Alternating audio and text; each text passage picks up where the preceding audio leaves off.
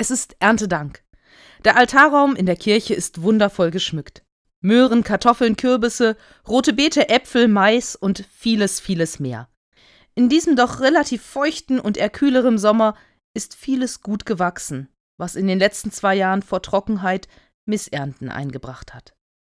Das Getreide und der Mais standen auf den Feldern in diesem Jahr so hoch wie schon lange nicht mehr. Anderen Obst- und Gemüsesorten war das Wetter dann doch nicht gut genug in diesem Jahr. Die Apfelernte ist nicht so gut, wie sie sonst schon mal war. Aber zwischen und neben all diesen schön anzusehenden Erntegaben verstecken sich in diesem Jahr auch andere Dinge. Blechteller, einfache Kochtöpfe, ein Handtuch, eine Zahnbürste mit Zahnpasta, Seife, einfachstes Besteck oder auch Tabletten zur Aufbereitung von Wasser. Diese Dinge stammen alle aus einem Paket der Diakonie Katastrophenhilfe. Es sind Originalteile, wie sie von der Diakonie Katastrophenhilfe in Krisen- und Katastrophengebiete weltweit gebracht werden. Ich habe sie hier zu den Erntegaben gelegt, weil sie letztendlich nicht viel etwas anderes sind. Genauso wenig wie es selbstverständlich ist, dass wir genug zu essen und zu trinken haben. Genauso wenig wie es selbstverständlich ist, dass Obst, Gemüse und Getreide wachsen und Frucht bringen. Genauso wenig selbstverständlich ist es, dass Menschen in einer Katastrophensituation Hilfe erfahren. Das alles ist ein Geschenk. Ein Geschenk, das wir nicht einfordern können, sondern nur dankbar annehmen können. Die Sachen der Diakonie Katastrophenhilfe setzen wir normalerweise im Konfirmandenunterricht ein.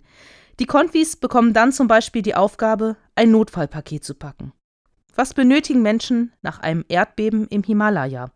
Was, nachdem ein Hurrikan eine Karibikinsel verwüstet hat?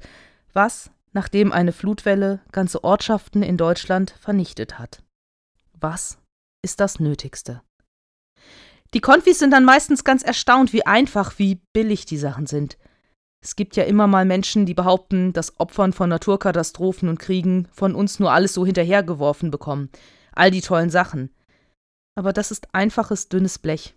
Ist ziemlich stabil, aber das muss es ja auch sein. Es muss eine ganze Menge aushalten. Die Tasse darf nicht kaputt gehen, nur weil sie einmal herunterfällt. Das Besteck ist sogar ziemlich scharfkantig. Man muss vorsichtig damit essen. Es ist besser als nichts, das auf jeden Fall. Aber das war's dann auch. Als vor einigen Wochen eine gewaltige Flutwelle durch verschiedene Orte rauschte, gab es Tote und Verletzte. Viele Familien haben alles verloren, was sie hatten, konnten nur noch gerade sich mit dem, was sie gerade am Leib hatten, retten. Doch diese Notfallpakete kamen nicht zum Einsatz. Die Diakonie Katastrophenhilfe unterstützt in diesem Fall die betroffenen Menschen auf finanzieller Ebene, sodass die Familien die zerstörten Gegenstände sich selbst wieder kaufen können. Hier in Deutschland ist das auf diese Art und Weise möglich, in anderen Ländern eben nicht. Parallel zur Katastrophenhilfe, zu den Feuerwehren, dem THW, sprang aber noch eine viel größere Hilfsaktion an. Unzählige Menschen wollten helfen. Und sie haben geholfen. Sie haben sich auf den Weg gemacht, um vor Ort zu helfen. Sie haben bei sich zu Hause geschaut, was sie abgeben, was sie teilen können mit denjenigen, die nichts mehr haben. Sie haben Geld gespendet, damit Hilfe kommen kann. Sich um diejenigen zu kümmern, die in Not sind, das ist eine Aufgabe der Christinnen und Christen, immer wieder ganz bewusst nachgehen. Sei es, indem sie sich aktiv engagieren, also sich selbst ihre Zeit und ihre Kraft investieren, oder indem sie Geld für andere spenden. Und die Praxis, eine Kollekte in der Gemeinde für einen bestimmten Zweck, der auch außerhalb des eigenen Gemeindegebiets liegt, zu sammeln, also für gänzlich fremde Menschen, lässt sich bis in die Zeit der allerersten Christen zurückverfolgen.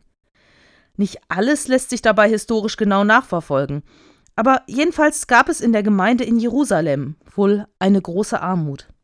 Und Paulus machte sich im Jahr 49 auf, um auf seinen Missionsreisen Geld für die Gemeinde in Jerusalem zu sammeln. In verschiedenen Briefen nimmt er Bezug auf diese Kollekte für die Armen in Jerusalem.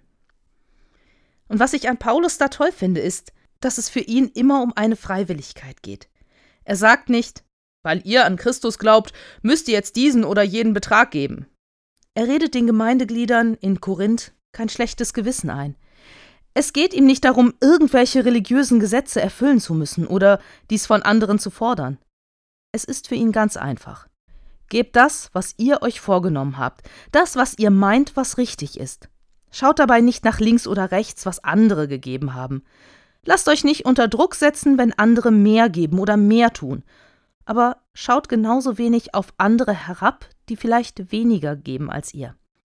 Ihr kennt ihre Gründe nicht, und es ist nicht an euch zu urteilen. Gebt stattdessen das, was ihr geben wollt. Dann und nur dann werdet auch ihr eine Ernte erhalten. Ihr werdet selber Dankbarkeit und Glück für euch ernten. Paulus war ein guter Beobachter und ein kluger Mann, muss ich sagen. Das, was er da beschreibt, das Glück und die Dankbarkeit, die aus dem freiwilligen Geben erwächst, ist inzwischen in Tests tatsächlich nachgewiesen worden.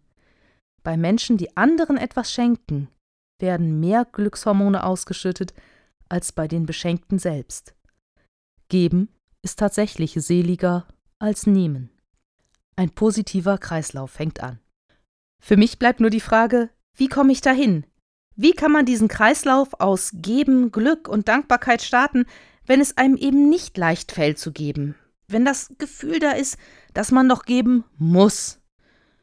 Nun, vielleicht gibt es ja die eine oder andere Situation, in der es einem nichts ausmachen würde, etwas zu geben, wo es nur um eine Kleinigkeit geht. Auch aus einer Kleinigkeit, die freiwillig mit Freude und von Herzen gegeben ist, entsteht ein Glücksgefühl, aus dem Dankbarkeit kommen kann. Aber man kann genauso gut üben, dankbar zu sein. Man kann üben, vieles, was andere für einen machen oder was man hat, als nicht selbstverständlich anzusehen und dafür Danke zu sagen. Denn auch aus dem Glück der Dankbarkeit heraus erwächst der Wunsch, Gutes zu tun und anderen zu helfen. Und auch hier kann dann eine Aufwärtsspirale ihren Lauf nehmen. Danke für die Gemeinschaft hier. Danke für die wundervolle Musik. Danke für den so schön geschmückten Altarraum. Danke für unser tägliches Brot. Danke, Gott, für alles, was du für mich tust. Danke, Gott, für all die Liebe, die mir begegnet.